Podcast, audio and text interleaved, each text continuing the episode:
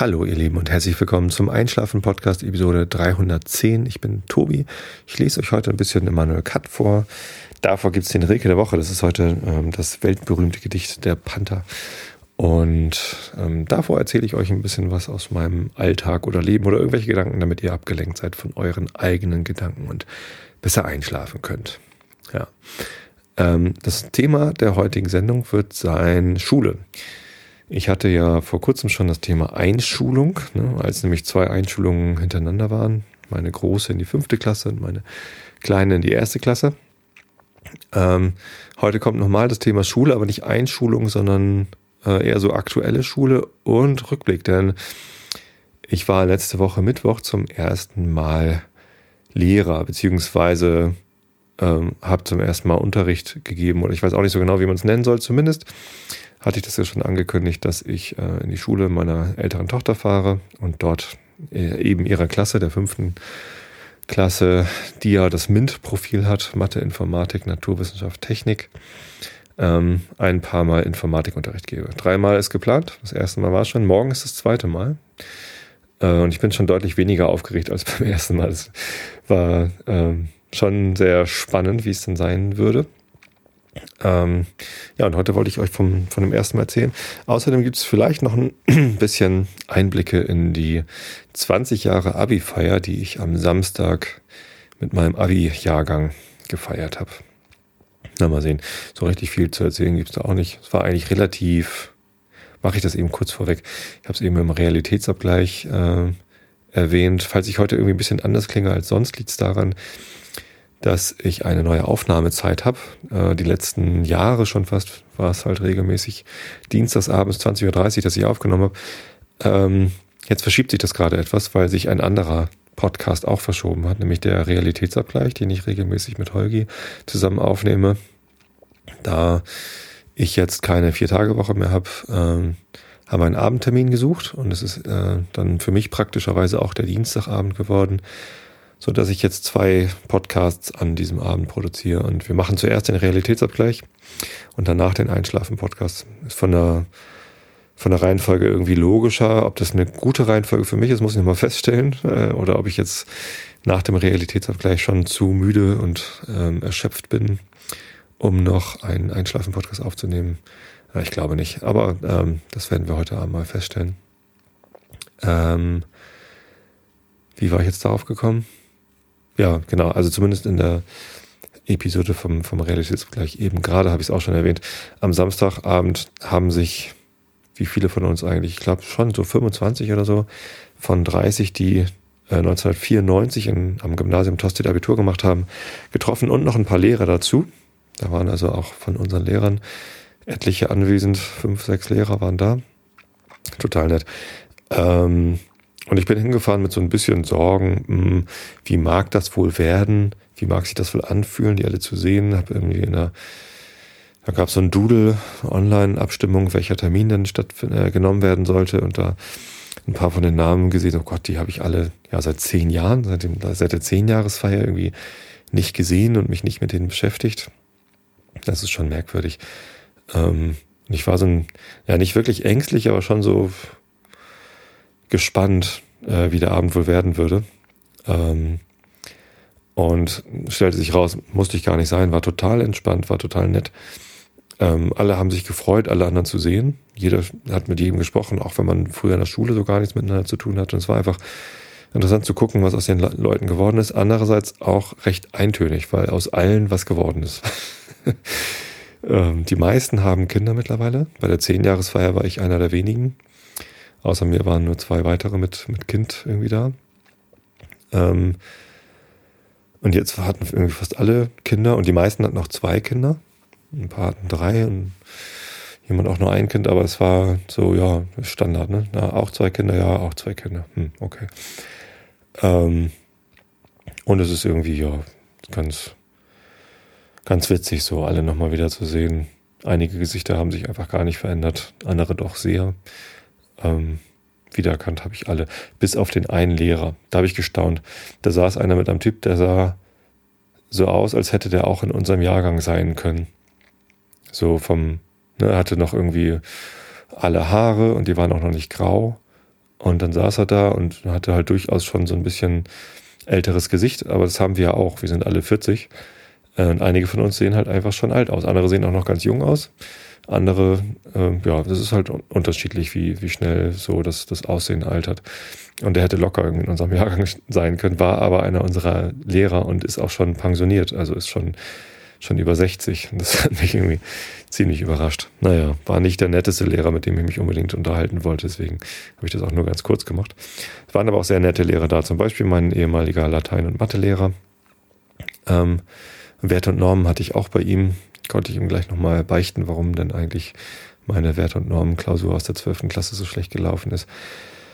Und mein Musiklehrer, bei dem ich äh, P4 mündliche Prüfung beziehungsweise praktische Prüfung, Abiturprüfung äh, in Musik gemacht habe, das war die erste für ihn in, in Musik damals. Sehr aufregend und ähm, ja, es war, war schön, die alle mal wiederzusehen. Genau. Und viel mehr ist da eigentlich gar nicht zu berichten. Es gibt einen unserer Mitschüler, äh, von dem niemand weiß, wo er ist. Äh, falls jemand von euch einen Florian kennt, der 1994 in Tosted Abi gemacht hat und ähm, danach in Dresden Psychologie studiert hat und weiß, wo ich den Florian erreichen kann, dann würde ich mich total freuen, wenn ihr euch bei mir meldet. Tja, oder vielleicht hört Florian ja hier zu. Dann melde dich mal. Einfach nur mal hören, wie es dir geht. Ähm, ja, Genau. Aber ähm, zurück zum, zum eigentlichen Thema der Sendung. Äh, Tobi wird Lehrer, Lehrkraft, keine Ahnung, Gastlehrer. Ähm, am letzten Mittwoch ähm, kam ich da halt an an der Schule und die Schüler waren alle in der Pause, aber sie kamen schon so viel zu früh wieder in den Klassenraum zurück und die Lehrerin musste alle wieder rausscheuchen.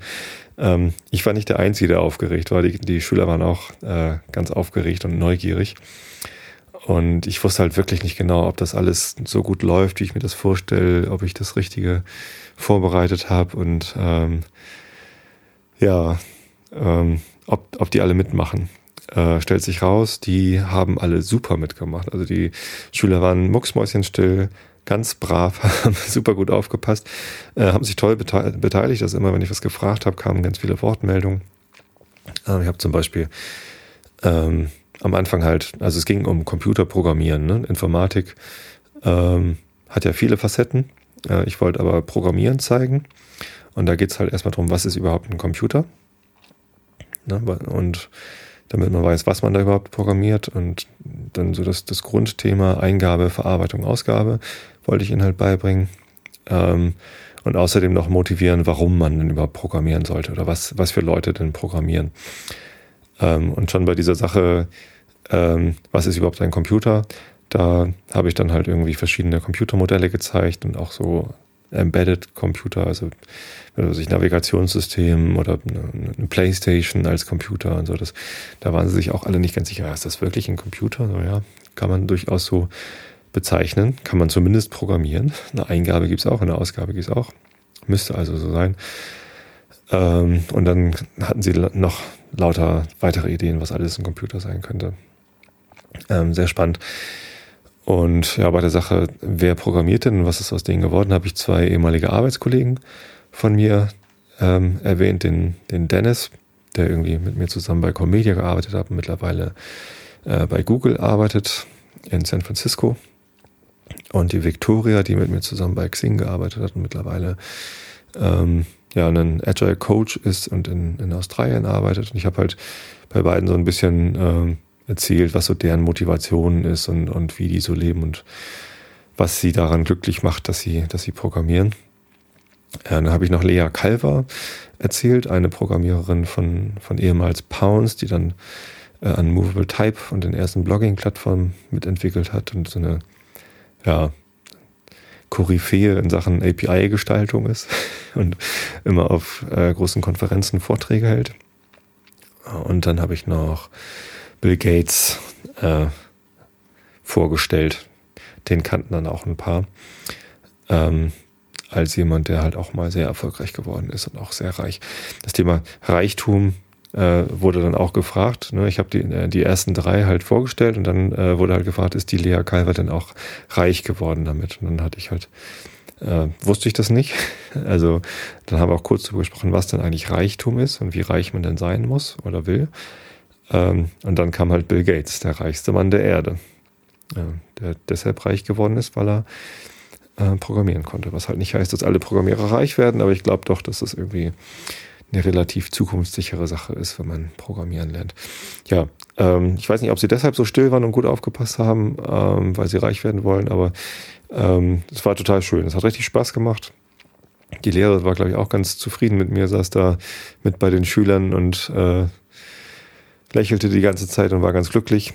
Ähm, ja, und dann habe ich für meinen Vortragsteil ein bisschen zu lang gebraucht. War eine Doppelstunde und auf einmal war halt äh, über eine Stunde rum und die Schüler hatten halt nur noch so 25 Minuten, um dann am Computer tatsächlich das Programmieren auszutesten. Und da hatte ich dann zuerst gedacht, ich würde so Java-Programmierung mit äh, Kara machen, so ein System aus der aus der Schweiz, ich glaube von der ETH Zürich sogar, ich weiß es gar nicht, wo ich ja gerade war.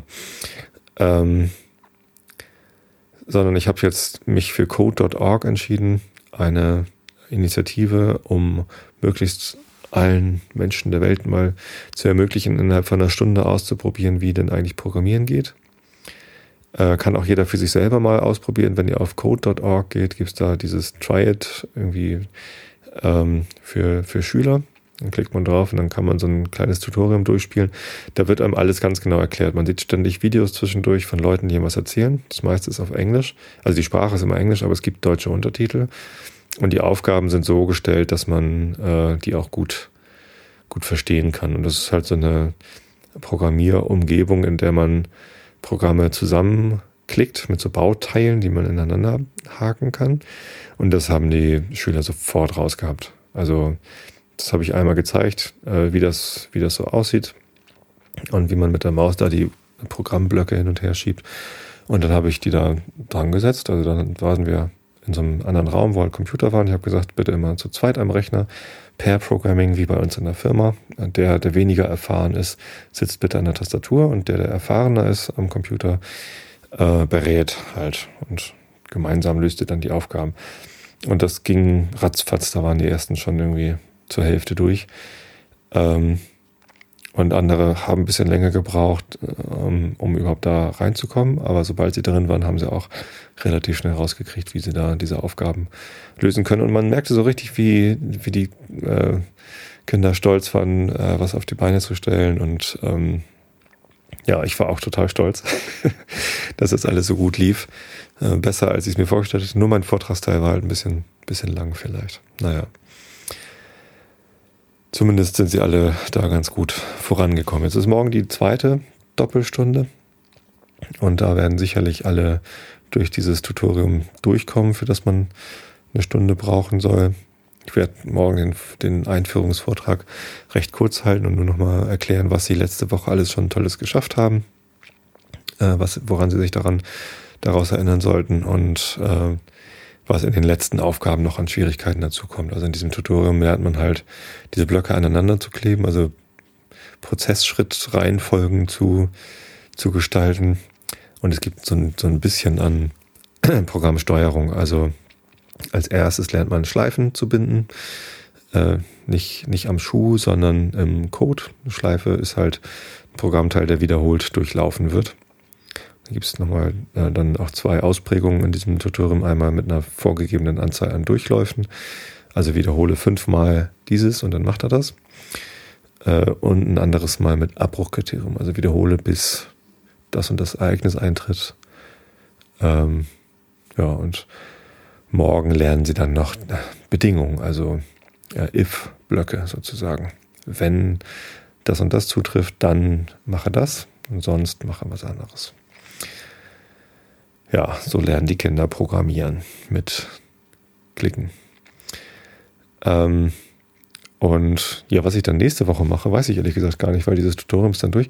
Ich glaube, ich probiere doch nochmal dann mit den, äh, diese Java-Programmierumgebung anzugucken, ähm, weil man da eben Code doch hintippen muss, also Programmcode. Äh, und so ja, äh, noch, noch mehr irgendwie da dran ist, was äh, Programmierung für Leute, die Programmierung als Beruf machen, irgendwie dann durchführen müssen. Ich glaube, so kompliziert ist es dann auch nicht. Vielleicht kommen dann nicht alle Kinder so weit, dass sie da ein eigenes Programm schreiben, das dann irgendwie eine Aufgabe löst. Aber ähm, einige werden es schaffen. Ich glaube, dass das ganz, ganz cool sein wird. Fühlte sich gut an, fühlte sich irgendwie richtig an. Ich habe hinterher auch ganz viel tolles Feedback bekommen. Äh, von der Lehrerin und von äh, den Schülern auch, dass denen das Spaß gemacht hat und dass es gut funktioniert hat und dass sich jetzt alle auf die nächste Stunde freuen. Eigentlich liegt die Latte jetzt wahrscheinlich schon so hoch, dass ich da ähm, ja nicht unbedingt scheitern muss, aber ähm, so gut wie beim ersten Mal kann das morgen eigentlich gar nicht werden. Ja, und so ein bisschen Bammel habe ich vor dem dritten Termin, wenn dann äh, das, das schöne, einfache Thema ausgeht. Natürlich gibt es Themen genug, die man behandeln könnte.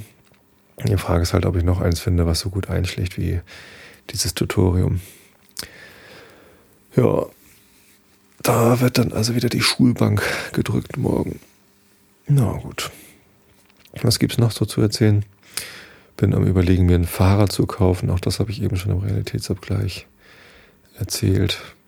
Ja, hm. ich glaube, die Reihenfolge andersrum ist doch besser, wenn ich erst den Einschlafen-Podcast mache und dann den Realitätsabgleich, weil jetzt habe ich eben schon zu viele Sachen erzählt und Jetzt droht es so zu kommen, dass mir die Ideen ausgehen, worüber ich denn hier im Einschlafen Podcast erzählen könnte. Ähm, ja, aber Fahrradkauf ist tatsächlich nochmal ein, ein Thema, was äh, die Leute, die programmieren, vielleicht langweilig finden äh, oder interessant finden, dann langweilig finden und andersrum. Ähm, ich bin halt groß. Ich bin 1,97 Meter. Je nachdem, wie gerade ich mich mache. Manchmal bin ich auch nur 1,96 und ähm, also 1,96 Meter in, in Körperlänge. Und da braucht man schon ein großes Fahrrad für. Ich bin jetzt 20 Jahre lang ein Bergamont-Fahrrad gefahren, das irgendwie eine, eine Rahmenhöhe von 60 Zentimetern hat. Und das ging eigentlich. Also da meinte auch der Fahrradhändler, bei dem ich heute war, ja gut, vor 20 Jahren hat man sich darüber noch nicht so viel Gedanken gemacht, wie so die Sitzgeometrie ist. Und ähm, damals waren 60er Rahmen halt groß und hat man mir halt einfach den gegeben. Heutzutage würde man sagen, ein Fahrrad von dem Typen, also ein Tourenrad, da bräuchte ich halt mindestens 63 oder 64 Zentimeter Rahmenhöhe und da gibt es einfach äh, ja eine nicht so große Auswahl und die Auswahl, die ich finde, die ist halt dann teuer. Ich dachte halt, ich komme unter 1000 Euro irgendwie weg mit einem neuen Fahrrad. Sieht im Moment nicht danach aus, sondern es wird eher so anderthalb tausend Euro kosten und das es ist schon ganz schön viel Geld. Und irgendwie bin ich noch nicht so richtig dazu bereit, so viel Geld auszugeben. Und ähm, der eigentliche Grund, warum ich mir Gedanken darüber gemacht habe, ein neues Fahrrad zu kaufen, war ja, dass ich nächstes Jahr, äh, wenn ich dann am Fischmarkt arbeite, möglicherweise mal mit dem Fahrrad nach Finkenwerder pendeln möchte, um dann mit der Fähre einmal über die Elbe rüber zu setzen und dann direkt bei der Arbeit zu sein. Und von hier nach Finkenwerder sind halt schon 35 Kilometer ähm, und da brauche ich ein ordentliches Fahrrad. So, aber ob ich denn tatsächlich regelmäßig das mache, diesen langen Weg mit dem Fahrrad zu fahren, ähm, so sicher bin ich mir da gar nicht. Ich bin heute mit dem Fahrrad nach Tosted gefahren, das sind irgendwie vier Kilometer zum Baumarkt. Der ist hier auf unserer Seite von Tosted und dann, ähm, ich habe, äh, genau, die, die Strecke hatte ich gemessen und die Strecke zurück vom, vom Fahrradladen hierher, sind irgendwie sechs Kilometer oder so. Ähm, ja, wenn ich mir vorstelle, 35 Kilometer ist schon ganz schön, ist schon eine Ansage. Also da muss ich mir halt schon Zeit nehmen. Ähm, also vielleicht eher so eine und eine Dreiviertelstunde. Zwei Stunden werde ich nicht brauchen, vielleicht nicht, aber, aber anderthalb äh, wäre schon ganz schön schnell für mich, wie ich so Fahrrad fahre. Naja, das ist halt schon die Frage, wie häufig ich das dann mache und ob sich dann ein Fahrrad für 1500 Euro lohnt. Andererseits, ich muss ja auch irgendwie zum Bahnhof kommen. Also wenn ich nicht nach Finkenwerder fahre, dann fahre ich halt nach Spatze. Das sind nur drei Kilometer, da brauche ich dann sicherlich nicht das tollste Fahrrad der Welt. Aber mein 20 Jahre altes Fahrrad, das fällt halt so langsam auseinander. Also da haben jetzt die beiden Fahrradhändler, bei denen ich war, also Fahrradwerkstätten, mir gesagt, dass das schon äh, ein bisschen kritisch ist, womit ich da so rumfahre. Die Gabel ist so eine Federgabel, die ist schon ganz schön durchgeleiert und äh, der Antrieb ist nicht mehr so richtig straff, also die Kette ist so ein bisschen ausgeleiert und so weiter und so fort. Ähm, ja, da ist halt die Frage. Irgendwas muss auf jeden Fall passieren. Vielleicht reicht's aus, wenn ich beim, beim jetzigen Fahrrad äh, nochmal 200, 300 Euro reinstecke. Und dann fahre ich einfach damit zum Bahnhof. Würde auch gehen. Da muss ich wenigstens nicht 1000 Euro in die Hand nehmen. Egal. Ja, ansonsten lasse ich halt gerade meinen mein Job bei Bigpoint ausklingen. Ähm, die Firma hat es mir äh, gestattet, ähm, die letzten Tage größtenteils im Homeoffice zu verbringen. Es liegt halt einfach auch gar nicht mehr so viel an, äh, so dass ich ab und zu nochmal in die E-Mails reingucke und ja, es, es läuft so, plätschert so aus. Das ist irgendwie ganz angenehm, dass ich da jetzt nicht unter Hochdruck die letzten Tage noch mit irgendwelchen Übergaben oder irgendwelchen Projektabschlüssen beschäftigt bin und dann direkt rüber muss, sondern ich kann schon so ein bisschen Luft holen und, und mal durchatmen, bevor es dann am äh, 1. Dezember bei Adobe losgeht. Ähm, und da freue ich mich drauf, dass ich da irgendwie dann so einigermaßen erholt an, einsteigen kann und nicht irgendwie völlig ausgepowert. Tja, und kann hier auch so einige Projekte mal abschließen. Achso, von einem Projekt könnte ich vielleicht noch erzählen. Äh, neben der Schule äh, beschäftige ich mich gerade noch mit äh, einem Video. Das Thema habe ich auch schon öfter mal äh, am Wickel gehabt. Schon, schon über ein Jahr her, dass ich das zum ersten Mal überlegt hatte. Ähm, ich hätte gern ein Video für den Einschlafen-Podcast, äh, wo ich erkläre, was das ist. als Intro oder Channel-Teaser für, für den YouTube-Kanal. Jetzt ist das so, dass man im äh, Play Store von, von Android, also von Google, ähm, auch ein Video einstellen kann, so dass man sich irgendwie ein Video angucken kann, was ist das überhaupt für eine App, die ich hier installieren will. Und da wäre es halt ganz gut, wenn die Leute wüssten, was sie da erwartet.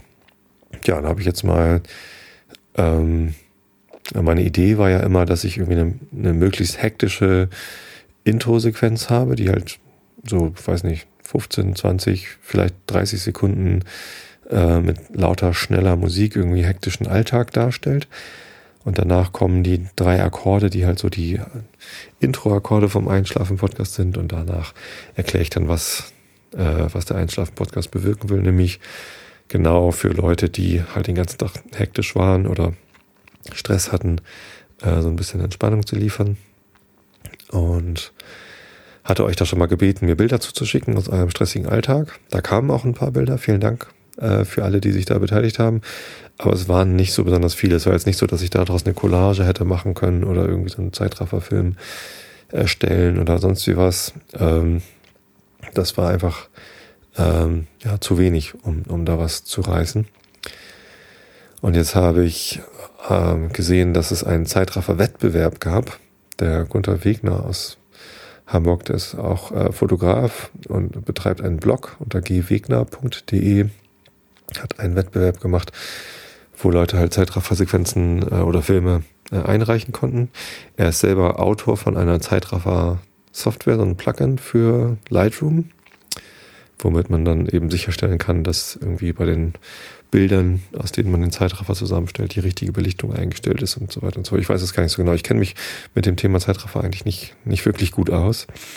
Ähm, aber ich habe mich getraut, einfach mal die Gewinner von diesem Wettbewerb anzuschreiben und zu fragen, ob die nicht Lust haben, mich da zu unterstützen. Und tatsächlich äh, haben die geantwortet und gesagt, ja, können wir uns vorstellen. Jetzt sind wir gerade so dabei, ähm, uns auszudenken, wie denn das genau vonstatten gehen könnte und was denn für Sequenzen die machen könnten und so. Ähm, also es ist wieder Bewegung im Thema Video. Ich habe jetzt auch mal angefangen aufzunehmen, sowohl die Gitarre, die E-Gitarre, die fetzige, als auch äh, mich beim Erklären, was denn das ist. Schwieriger als gedacht, äh, beides. Ich bin ja auch kein Gitarrist, sondern Bassist. Ähm, aber so ein bisschen E-Gitarre spielen kann ich halt auch. Und ähm, ja, ich habe mein Bestes gegeben. ich bin gespannt, wie es euch gefällt, wenn es dann fertig ist. Ähm, ich habe es heute schon mal den Leuten rübergeschickt, äh, soweit wie ich gekommen bin. Und harre auf Feedback. Der Monja habe ich es auch mal geschickt, ähm, die immer die schönen Episodenbilder malt ähm, und auch schon ein bisschen Feedback bekommen. Ja, mal gucken. Vielleicht kriegen wir zum neuen Jahr so ein, so ein Video fertig. Das wäre das wäre toll. Gut, ja, dann würde ich sagen, ähm, komme ich mal zum Rilke der Woche. Wie gesagt, der Panther, eines der bekannteren Gedichte. Ich kannte es zumindest schon, ähm, hatte es schon mal gehört und irgendwann bin ich auch mal auf Oliver Kahn gestoßen, der das vorgelesen hat. Ich weiß gar nicht mehr, was der Anlass war, aber wenn man auf YouTube sucht nach Oliver Kahn und der Panther, findet man das bestimmt noch. Irgendwie sitzt er völlig entspannt in irgendeinem Café oder Restaurant oder so und liest dann dieses Gedicht vor. Ich habe keine Ahnung warum. Aber ich versuche es ihm mal jetzt gleich zu tun und völlig entspannt vorzulesen. Rainer Maria Rilke, der Panther. Sein Blick ist vom Vorübergehen der Stäbe so müd geworden, dass er nichts mehr, dass er nichts mehr hält. Ihm ist, als ob es tausend Stäbe gäbe und hinter tausend Stäben keine Welt. Der weiche Gang geschmeidig starker Schritte, der sich im allerkleinsten Kreise dreht, ist wie ein Tanz von Kraft um eine Mitte, in der betäubt ein großer Wille steht. Nur manchmal schiebt der Vorhang der Pupille sich lautlos auf, dann geht ein Bild hinein, geht durch der Glieder angespannte Stille und hört im Herzen auf zu sein. September 1903. Ja. Der nächste Rilke der Woche heißt In einem fremden Park. Hat wieder einen Untertitel, den ich nicht aussprechen kann. Bestimmt wieder irgendwas Französisches. Was hat der eigentlich immer mit Frankreich, der Rilke? Land der, äh, was ist denn Frankreich? Ist das Land der, Deutschland ist das Land der Dichter und Denker, sagt man auch immer, ne? Und Rilke ist ja mal ein Dichter. Was denn Frankreich? Keine Ahnung. Äh, stattdessen lese ich euch jetzt noch ein bisschen Kant vor. Wie lang? Achso, oh, 27 Minuten. Naja, ich hoffe, ihr schlaft alle schon. Ihr schreibt mir zumindest immer alle, dass ihr schon alle recht äh, schnell einschlaft. Gibt es halt mal wieder eine etwas kürzere Episode als die letzten Jahre. Am Anfang waren die Episoden immer so kurz. Die ersten Einschlafen-Podcast-Episoden waren 20 Minuten, vielleicht mal eine halbe Stunde. Und irgendwann habe ich angefangen, die Episoden immer länger zu machen, habe dann sogar mal negatives Feedback dafür bekommen, dass die ja so lang sind. Andere Leute schreiben mir, dass sie halt mit einer Folge Einschlafen Podcast durchaus auch eine Woche hinkommen, weil sie immer nur fünf Minuten brauchen, um einzuschlafen. Ähm, ja, ich weiß gar nicht, ob das wichtig ist, wie lang so eine Einschlafen-Podcast-Episode ist. Ja, aber sie künstlich in die Länge zu ziehen, ist ja auch Quatsch. Insofern Kommen wir jetzt zum Vorlesen. Wir sind im äh, Buch Kritik der reinen Vernunft von Immanuel Kant auf Seite 409 beziehungsweise A 420, B 448. Und das Kapitel heißt Der Antinomie der reinen Vernunft, zweiter Abschnitt, Antithetik der reinen Vernunft. Augen zu und zugehört. Wenn tätig ein jeder Inbegriff dogmatischer Lehren ist, so verstehe ich unter Antithetik nicht dogmatische Behauptungen des Gegenteils, sondern den Widerstreit, der dem Scheine nach dogmatischen Erkenntnisse, Thesin cum Antithesi, ohne dass man einer vor der anderen einen vorzüglichen Anspruch auf Beifall beilegt. So. Die Antithetik beschäftigt sich also gar nicht mit einseitigen Behauptungen, sondern betrachtet allgemeine Erkenntnisse der Vernunft nur nach dem Widerstreite derselben untereinander und den Ursachen derselben, desselben. Die transzendentale Antithetik ist eine Untersuchung über die Antinomie der reinen Vernunft, die Ursachen und das Resultat derselben wenn wir unsere Vernunft nicht bloß zum Gebrauch der Verstandesgrundsätze auf Gegenstände der Erfahrung verwenden, sondern jene über die Grenze der letzteren hinaus auszudehnen wagen, so entspringen vernünftelnde Lehrsätze, in, äh, die in Erfahr der Erfahrung weder Bestätigung hoffen noch Widerlegung fürchten dürfen und deren jeder nicht allein an sich selbst ohne Widerspruch ist, sondern sogar in der Natur der Vernunftbedingungen seiner Notwendigkeit antrifft, nur dass unglücklicherweise der Gegensatz ebenso gültige und notwendige Gründe der Behauptung an seiner Seite hat. Die Fragen, welche bei einer solchen Dialektik der reinen Vernunft sich natürlich darbieten, sind also erstens, bei welchen Sätzen denn eigentlich die reine Vernunft einer Antinomie unausbleiblich unterworfen sei. Zweitens, auf welchen Ursachen diese Antinomie beruhe. Drittens, ob und auf welche Art dennoch der Vernunft unter diesem Widerspruch ein Weg zur Gewissheit offen bleibe.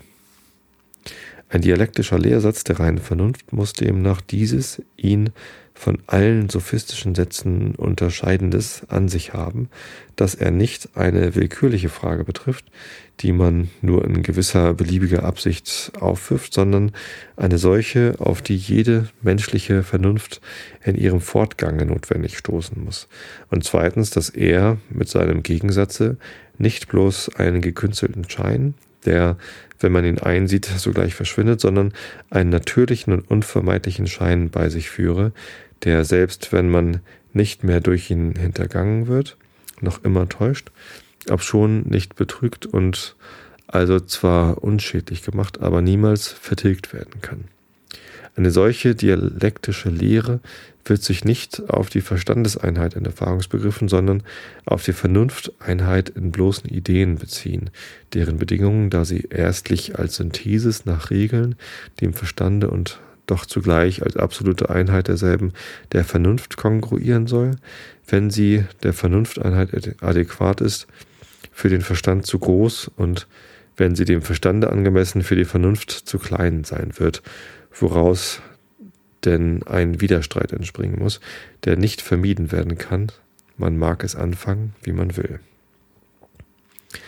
Diese vernünftelnde Behauptungen eröffnen also einen dialektischen Kampfplatz, wo jeder Teil die Oberhand behält, der die Erlaubnis hat, den Angriff zu tun und derjenige gewiss unterliegt, der bloß verteidigungsweise zu verfahren genötigt ist. Daher auch rüstige Ritter. Was? Jetzt bin ich irgendwie gerade raus. Ich fange diesen Absatz nochmal an. Diese vernünftige Behauptungen eröffnen also einen dialektischen Kampfplatz, wo jeder Teil die Oberhand behält, der die Erlaubnis hat, den Angriff zu tun, und derjenige gewiss unterliegt, der bloß verteidigungsweise zu verfahren genötigt ist. Daher auch rüstige Ritter, sie mögen sich für die gute oder schlimme Sache verbürgen, sicher sind, den Siegeskranz davon zu tragen, wenn sie nur dafür sorgen, dass sie den letzten Angriff zu tun das Vorrecht haben und nicht verbunden sind, einen neuen Anfall des Gegners auszuhalten.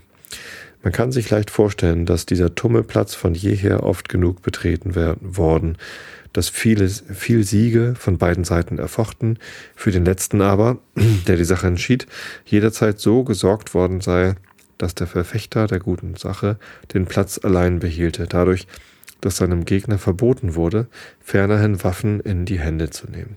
Als unparteiische Kampfrichter müssen wir es ganz beiseite setzen, ob es die gute oder die schlimme Sache sei, um welche die Streitende fechten, und sie ihre Sache erst unter sich ausmachen, erst unter sich ausmachen lassen. Vielleicht, dass, nachdem sie einander mehr ermüdet als geschadet haben, äh, sie die Nichtigkeit ihres Streithandels von selbst einsehen und als gute Freunde auseinandergehen. Diese Methode, einem Streite der Behauptungen zuzusehen oder vielmehr ihn selbst zu veranlassen, nicht äh, um endlich zum Vorteil des einen oder des anderen Teils zu entscheiden, sondern um zu untersuchen, ob der Gegenstand desselben nicht vielleicht ein bloßes Blendwerk sei, wonach jeder vergeblich haschet und bei welchem er nichts gewinnen kann, wenn ihm gleich gar nicht äh, widerstanden würde. Dieses Verfahren, sage ich, kann man die skeptische Methode nennen. Sie ist vom Skeptizismus gänzlich unterschieden, einem Grundsatze einer kunstmäßigen und scientistisch, scientifischen, also wahrscheinlich meint er wissenschaftlich, S-Z-I-E-N-T-I-F-I, S-C-H-N, scientifischen Unwissenheit welcher die äh, Grundlagen aller Erkenntnis untergräbt, um womöglich überall keine Zuverlässigkeit und Sicherheit derselben übrig zu lassen. Denn die skeptische Methode geht auf Gewissheit, dadurch, dass sie in einem solchen, auf beiden Seiten redlich gemeinten und mit Verstande geführten Streite den Punkt des Missverständnisses zu entdecken sucht, um wie weise Gesetzgeber tun, aus der Verlegenheit der Richter bei Rechtshändeln für sich selbst Belehrung von dem Mangelhaften und nicht genau bestimmten in ihren Gesetzen zu ziehen. Die Antinomie, die sich in der Anwendung der Gesetze offenbaret, ist bei unserer eingeschränkten Weisheit der beste Prüfungsversuch der Nomothetik, um der Vernunft in der abstrakten Spekulation ihrer Fehltritte nicht leicht gewahr wird, dadurch auf die Momente in Bestimmung ihrer Grundsätze aufmerksam zu machen.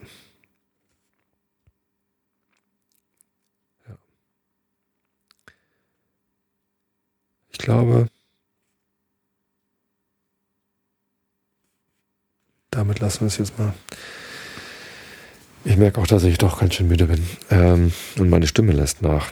Das ist äh, ungünstig. Tja, insofern, ich weiß nicht, ob ich das nicht vielleicht doch so rum machen sollte, dass ich erst den Einschlafen-Podcast aufnehme und dann den Realitätsvergleich mit Holger einspreche. Jetzt hat er gerade vorhin angekündigt, dass wir es jetzt für immer so machen, um 20.30 Uhr. Mal gucken, wie wir uns noch organisieren können. Alles kann ich ja nicht allein entscheiden. Manchmal hängt man von anderen Leuten ab. So ist das nun mal. Ich hoffe, ihr hängt nicht hier von diesem einschlafenden Podcast ab oder davon, dass er irgendwie hm, besonders lang ist. Ähm, wünsche euch allen eine schöne Woche. Schlaft recht gut und schlaft ausreichend viel. Schlafen ist gesund. Ich habe euch alle lieb und bis zum nächsten Mal. Gute Nacht.